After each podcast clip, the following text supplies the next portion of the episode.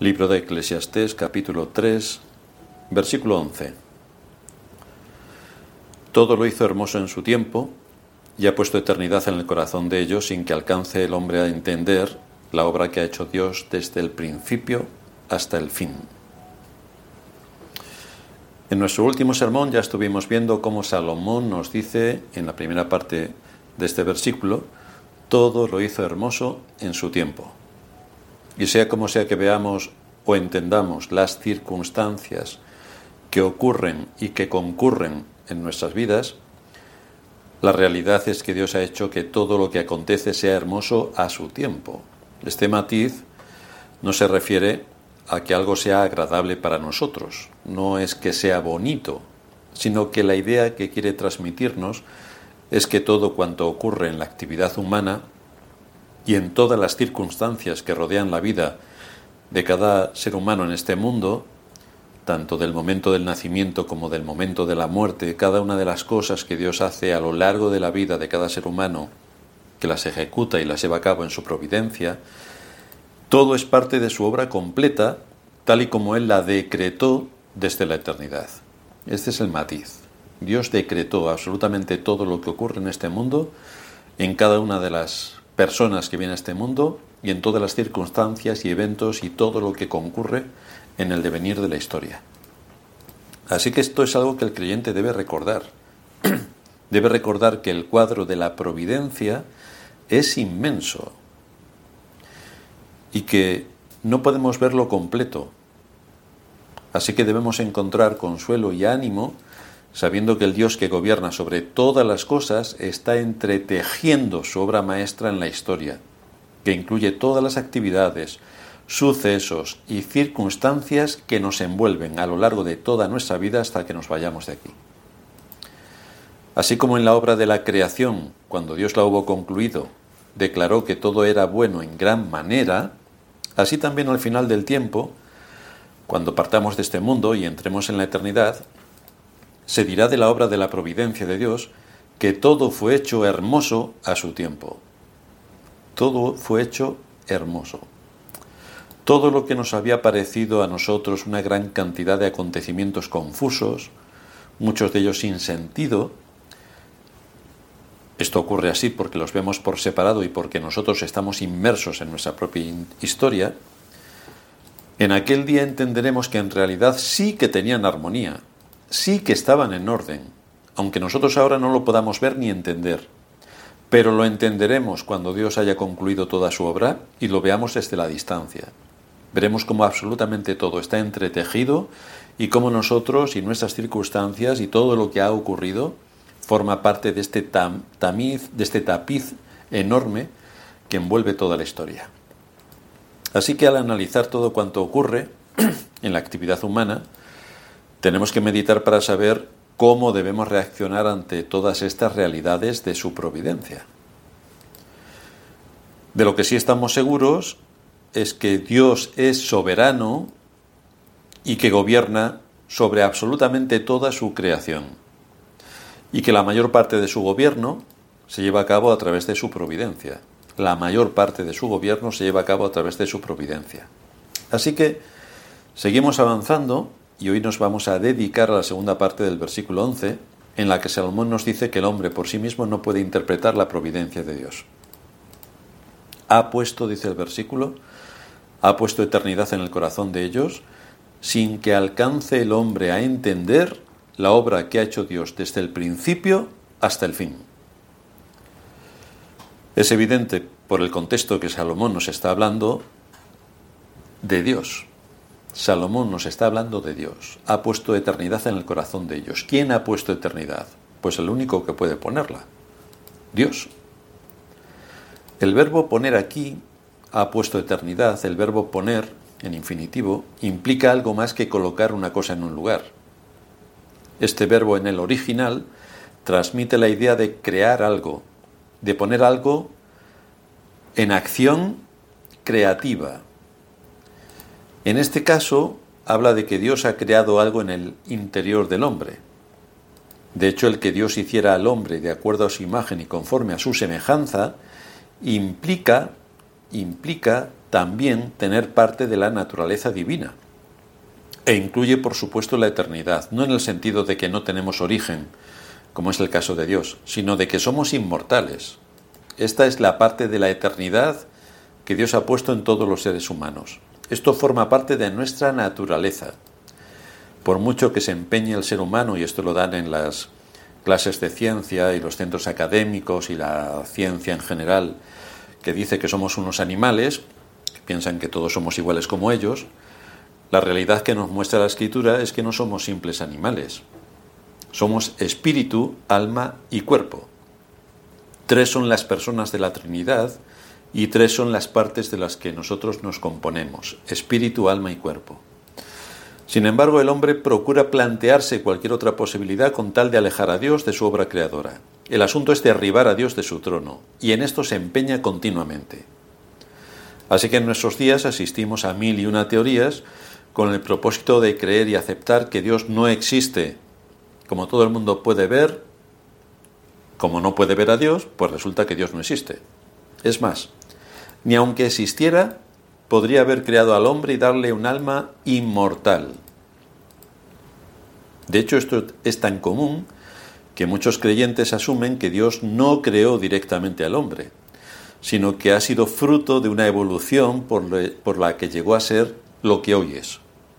Así que en la cristiandad se asume la existencia de Dios, pero se le despoja de su poder creador.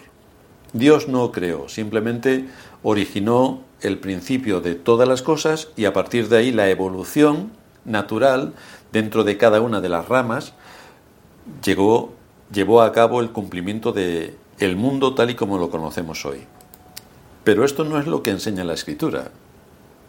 Y ahí es donde entramos en conflicto. Esto no es lo que enseña la escritura. Salomón nos quiere llevar a pensar en algo que Dios puso en el hombre desde su misma creación. Y el texto nos dice que Dios puso eternidad en el corazón. Esta palabra aparece por lo menos cuatro veces más, por lo menos, en este libro de Eclesiastés. Y en cada una de estas ocasiones donde aparece, se usa para hablar de algo que es perpetuo, algo que no tiene fin, algo permanente. Por ejemplo, si nos vamos al capítulo 1, versículo 4, nos dice allí Salomón, generación va y generación viene, mas la tierra siempre permanece. Este siempre da la idea de algo perpetuo, que pervive, que persiste. En el capítulo 1, versículo 10, ¿hay algo de que se puede decir, he aquí esto es nuevo? Ya fue en los siglos que nos han precedido. Hay una cantidad de tiempo antiguo que nos ha precedido que es inalcanzable el ver hasta dónde puede llegar. Esta es la idea que se quiere transmitir. Eclesiastés 2.16. Porque ni del sabio ni del necio habrá memoria para siempre. Una vez más aparece el término para siempre. Pues en los días venideros ya todo será olvidado y también morirá el sabio como el necio. Así que aparece para siempre, algo indefinido en cuanto a su alcance, algo que tiene eh, mucho recorrido. En Eclesiastés 3:14, he entendido que todo lo que Dios hace será perpetuo, sobre aquello no se añadirá ni de ello se disminuirá. Y lo hace Dios para que delante de Él teman los hombres. Así que si lo, que Dios hace es perpetuo, no tiene mucho encaje la teoría de la evolución defendida por los creyentes pero aún así la defiende. Bueno, pues que sigan contradiciendo a la escritura y a pesar de eso se llamen creyentes, que ahí vemos exactamente la noción de creyente que ellos tienen. Pero ¿qué implica que Dios haya puesto eternidad en el corazón del hombre? ¿Qué implica? Salomón nos quiere llevar a, que entendamos que como fruto de la obra creadora de Dios, existe en el hombre un deseo y una capacidad y un interés en lo eterno, en aquello que perdura para siempre. Y esto tiene fácil aplicación. Ahí está esa preocupación que hay en todos nosotros por nuestro futuro. ¿Quién no se preocupa por su futuro? Esta es una preocupación que no tienen los animales. Los animales no planifican a largo plazo para saber cómo van a vivir dentro de 10 años. Nosotros sí. Otra cosa es que no nos salgan eh, los planteamientos como hemos imaginado pero nos preocupamos por saber qué vamos a comer mañana, ¿Dónde vamos a dormir mañana? ¿Cómo voy a proteger a mi familia? ¿Cómo voy a atender a los míos? Nos preocupamos por el futuro. Los animales viven por instinto y para el presente, pero el hombre vive preocupado por su futuro. Necesita sentirse seguro frente al futuro. Para ello procura tener un trabajo con garantías de seguridad. A nadie le gusta estar en un trabajo que lo despidan cada dos días para hacerle otro contrato de tres horas, a la semana, si es posible. No, procura tener un trabajo con garantías de continuidad. Compra una casa con el propósito de quedarse en ella para un largo periodo de tiempo. Quiere tener a su familia protegida, protegida de todos los elementos externos, del tiempo, de la lluvia, del frío, del calor. Intenta el ser humano también trabajar todas aquellas áreas grises para que el futuro no le sorprenda con algún asunto desagradable. Para eso asegura su vivienda, asegura sus posesiones, asegura si puede su vida, para no verse sorprendido por una desgracia y que eso lleve a su familia a la ruina. Lleva a cabo construcciones gigantescas para que perduren durante siglos y siglos y puedan ver la gloria de aquella potencia. Ahí tenemos las siete maravillas del mundo antiguo. El ser humano lo hace todo con un sentido de pervivencia, de duración indefinida, que perdure en el tiempo, que vaya más allá. Este es el sentido de eternidad que Dios ha puesto en todos nosotros. Y es lo que nos da también el sentido de que nuestras vidas trascenderán de la tumba y del tiempo. Es la seguridad de que nuestra existencia no acaba con la muerte. Todos sabemos que la vida es más de lo que podemos ver, de lo que podemos sentir y de lo que podemos gustar con nuestros cinco sentidos. Los cristianos sabemos que nuestras vidas tienen un propósito, que no estamos aquí por casualidad. Sabemos que hemos sido creados y que tenemos que rendir cuentas a nuestro Creador. Pero incluso los impíos también buscan el sentido de su vida, porque al igual que nosotros han sido creados del mismo Creador, de la misma masa, somos todos iguales. Los impíos también buscan el sentido de su vida. De ahí esas preguntas que surgen en la mente humana y ese deseo de encontrar la verdadera respuesta. ¿Cuál es el propósito de nuestra existencia? ¿Cuál es el propósito de nuestra existencia? ¿Por qué estoy aquí? ¿De dónde vengo? ¿Dónde iré cuando muera? Estas son las preguntas que el ser humano se ha hecho a lo largo de los siglos. Y la filosofía en esto ha profundizado bastante para dar respuestas a, estas preguntas. Y la escritura abre sus páginas para dar respuesta a estas preguntas. Estas son preguntas que solamente el ser humano se hace. Los animales, los animales no se preguntan estas cosas, no se preguntan qué hago yo aquí. Y no lo hacen porque no tienen conciencia. Y porque cuando Dios los creó, se nos narra con detalle la forma en la que fueron creados. Si nos vamos al libro de Génesis, en el capítulo primero, en el versículo 20, ahí vemos a Dios creando. Su palabra tiene el poder de traer a la existencia lo que antes no existía.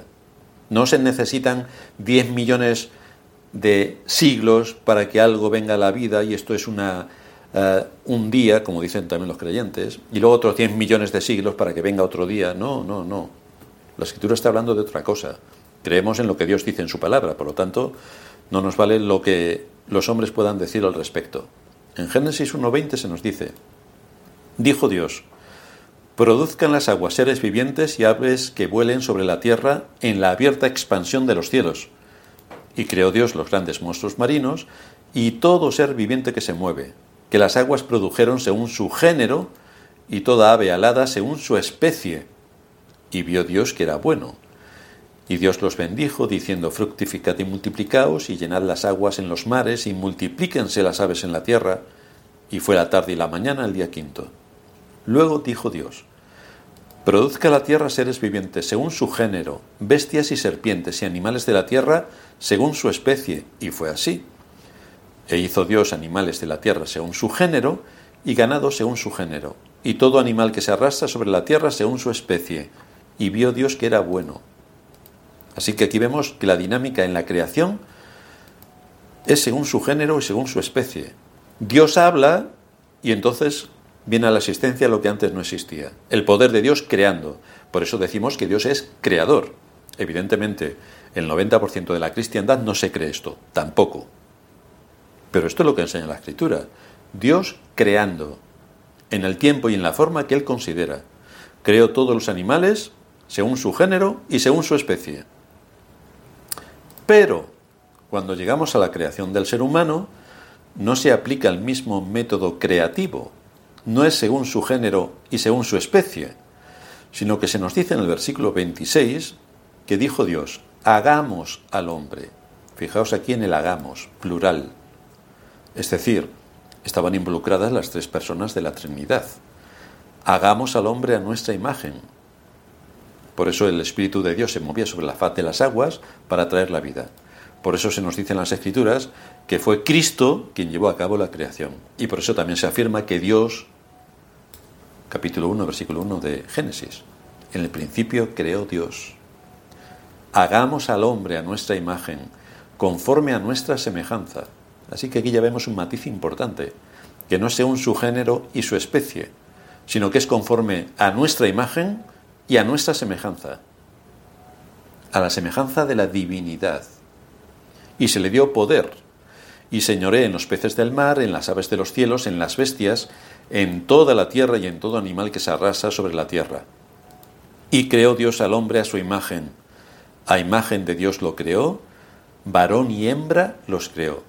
Así que aquí vemos que Dios creó dos géneros, no los 17 o 47 que dice el ser humano, el hombre eh, de nuestros días que ha creado. Pues aquí sea Dios veraz y todo hombre mentiroso. Varón y hembra los creó, como todo el mundo por otra parte puede ver si no es demasiado necio. Así que vemos una creación especial de Dios sobre el hombre que le hace ser distinto completamente a los animales. Por mucho que se esfuerce la filosofía especulativa y la mal llamada ciencia en probarnos lo que no es más que una teoría, la teoría de la evolución. Eso es filosofía especulativa. Esto de que Dios ha puesto eternidad en el corazón del hombre Quiere decir que el hombre es un ser constituido con un alma inmortal, creado con una conciencia de la existencia de Dios, que aunque esa conciencia de la existencia de Dios es suprimida por la depravación humana y por la rebelión que el ser humano tiene contra Dios de forma permanente, sí que es mantenida por medio del testimonio de la creación que nos rodea y de la conciencia que Dios ha puesto en cada hombre en todos los seres humanos que vienen a este mundo, Dios ha puesto una conciencia de su existencia. Esto es lo que Salomón expone cuando en este versículo nos dice que Dios ha puesto eternidad en el corazón del hombre. Ahora bien, esto no es lo único que Salomón nos dice aquí. Ha puesto eternidad en el corazón del hombre y añade sin que alcance el hombre a entender la obra que ha hecho Dios desde el principio hasta el fin. Así que, ¿de qué está hablando Salomón? ¿Qué es esta obra? ¿Qué nos dice? Según el contexto de todo lo que viene desarrollándose en los últimos versículos, nos está hablando de la providencia. Sin que alcance el hombre a entender la obra que Dios ha hecho desde el principio hasta el fin. La providencia, que está entretejida en este tapiz majestuoso y gigante que nosotros, por ser seres finitos y limitados, no podemos ver nada más que lo que está delante de nuestros ojos y por lo tanto no entendemos el gran tapiz que envuelve la historia. No vemos el cuadro completo. Vemos solamente, como miopes que somos, lo que tenemos inmediatamente delante, pero nada más. No tenemos ninguna posibilidad de entender nada más por ser lo que somos. Así que hablándonos de la providencia nos dice dos cosas fundamentales, que nosotros no podemos comprenderla, en absoluto. A nosotros nos ocurren cosas y decimos, ¿por qué habrá querido Dios hacer esto? ¿Por qué ha ocurrido lo otro? ¿Por qué algunos detalles han cambiado nuestra vida de una manera? ¿Por qué han ocurrido otras cosas? ¿Por qué han nacido estas personas? ¿Por qué han muerto estas otras? ¿Por qué vienen las guerras? ¿Por qué? ¿Por qué? ¿Por qué? No podemos comprender la providencia divina. Y en segundo lugar, nosotros solo vemos lo que nos sucede a nosotros y lo que le sucede a otros, que están a nuestro lado. Pero no sabemos en nuestra propia historia por qué ocurre cada suceso en particular, ni cómo se conecta los sucesos que a mí me ocurren con el resto de sucesos que conforman la historia de todos los seres humanos en este mundo. No lo podemos ver. Ahora, Que hay un hilo conductor que a todos nos afecta, eso es evidente.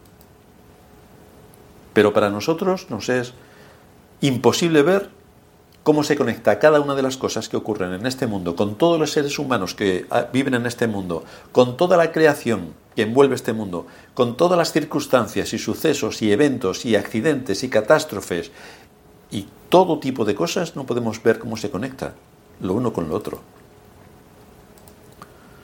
El Señor dice en Isaías 46, 9, acordaos de las cosas pasadas desde los tiempos antiguos, porque yo soy Dios y no hay otro Dios, y nada hay semejante a mí, que anuncio lo por venir desde el principio y desde la antigüedad lo que aún no era hecho, que digo, mi consejo permanecerá y haré todo lo que quiero.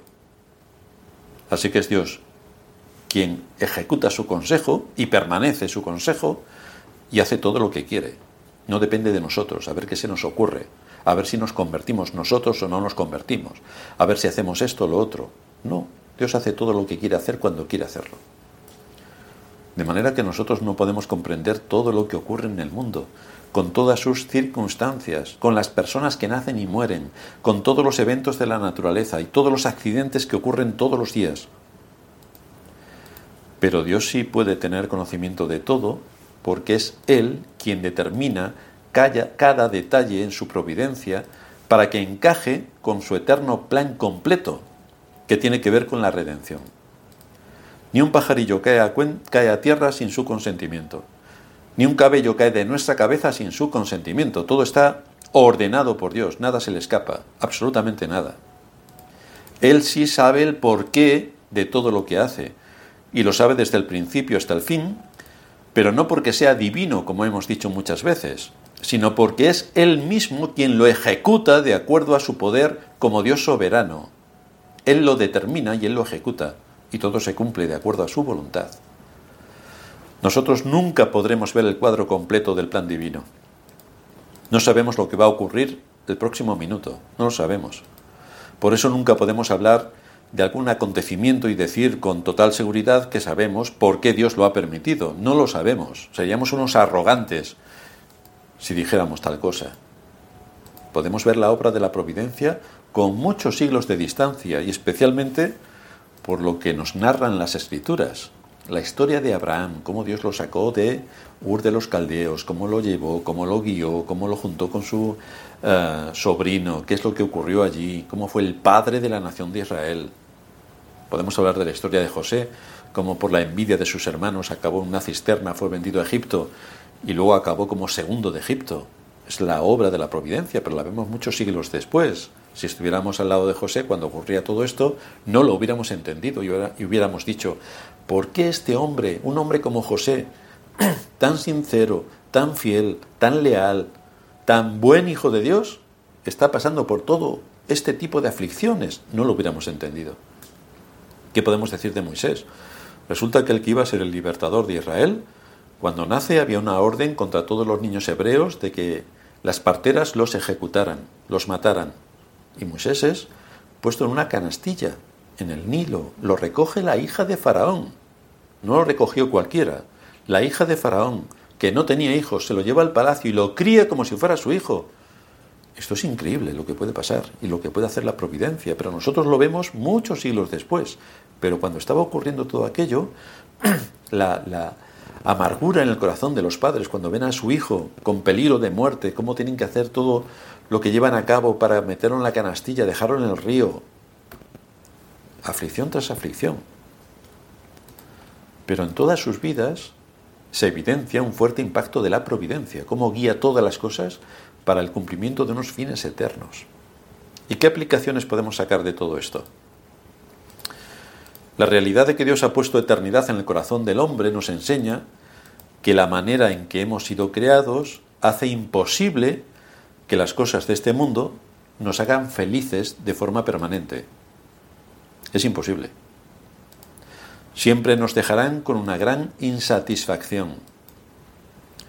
El hecho de que Dios pusiera sobre el ser humano su aliento de vida, es decir, su espíritu, el hecho de que nos hiciera semejantes a Él, implica que nada material y temporal puede satisfacernos por completo, porque estamos compuestos también de espíritu, como nuestro Creador. Por lo tanto, necesitamos alimento espiritual para darle sentido a nuestra vida y para saber de dónde venimos, quiénes somos y a dónde vamos. Necesitamos alimentar nuestra parte espiritual para que todo esto tenga el sentido que debe tener. Pero querer ser felices adquiriendo cosas de este mundo es ir en contra de nuestra propia naturaleza. Desde luego que podemos y debemos disfrutar de las cosas de este mundo.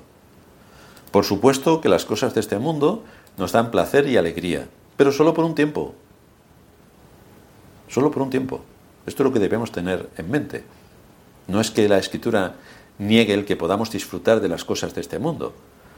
Lo que nos está advirtiendo es que no pongamos en las cosas de este mundo nuestro corazón ni que creamos que ese es el fin de nuestra existencia, porque el fin de nuestra existencia es otro. Así que las cosas que Dios nos da tenemos que disfrutar de ellas lícitamente. Por supuesto que Dios nos las da para nuestro deleite y para nuestra alegría, pues disfrutemos de ellas. Pero no podemos hacer de esas cosas nuestro Dios, nuestro objetivo, nuestra meta final, porque todo es temporal. Y al ser todas estas cosas temporales, en contraposición a nosotros, que tenemos un alma inmortal, porque es lo que Dios ha puesto en nosotros cuando nos creó, puso eternidad en nuestro corazón, puso en nosotros un alma inmortal, es imposible que las cosas de este mundo nos puedan proporcionar satisfacción duradera. Lo hacen durante un breve periodo de tiempo, pero no es duradero. Por eso nos dice la escritura, busca primero el reino de Dios y su justicia y lo demás te será añadido. Pero lo primero es buscar el reino de Dios, es servir al reino de Dios. San Agustín, que lo hemos dicho en muchas otras ocasiones, lo expresa así. Tú nos has creado para ti y nuestros corazones no hallarán descanso hasta que encuentren paz en ti. Esto es lo que dice San Agustín. Tú nos has creado para ti, y nuestros corazones no hallarán descanso hasta que encuentren su paz y su descanso en ti. Por tanto, tenemos aquí una gran exhortación a poner en primer lugar lo primero. ¿Qué lugar? Es una de las preguntas que debemos hacernos. ¿Qué lugar ocupa Dios en mi vida? ¿Cuál es mi compromiso con Dios?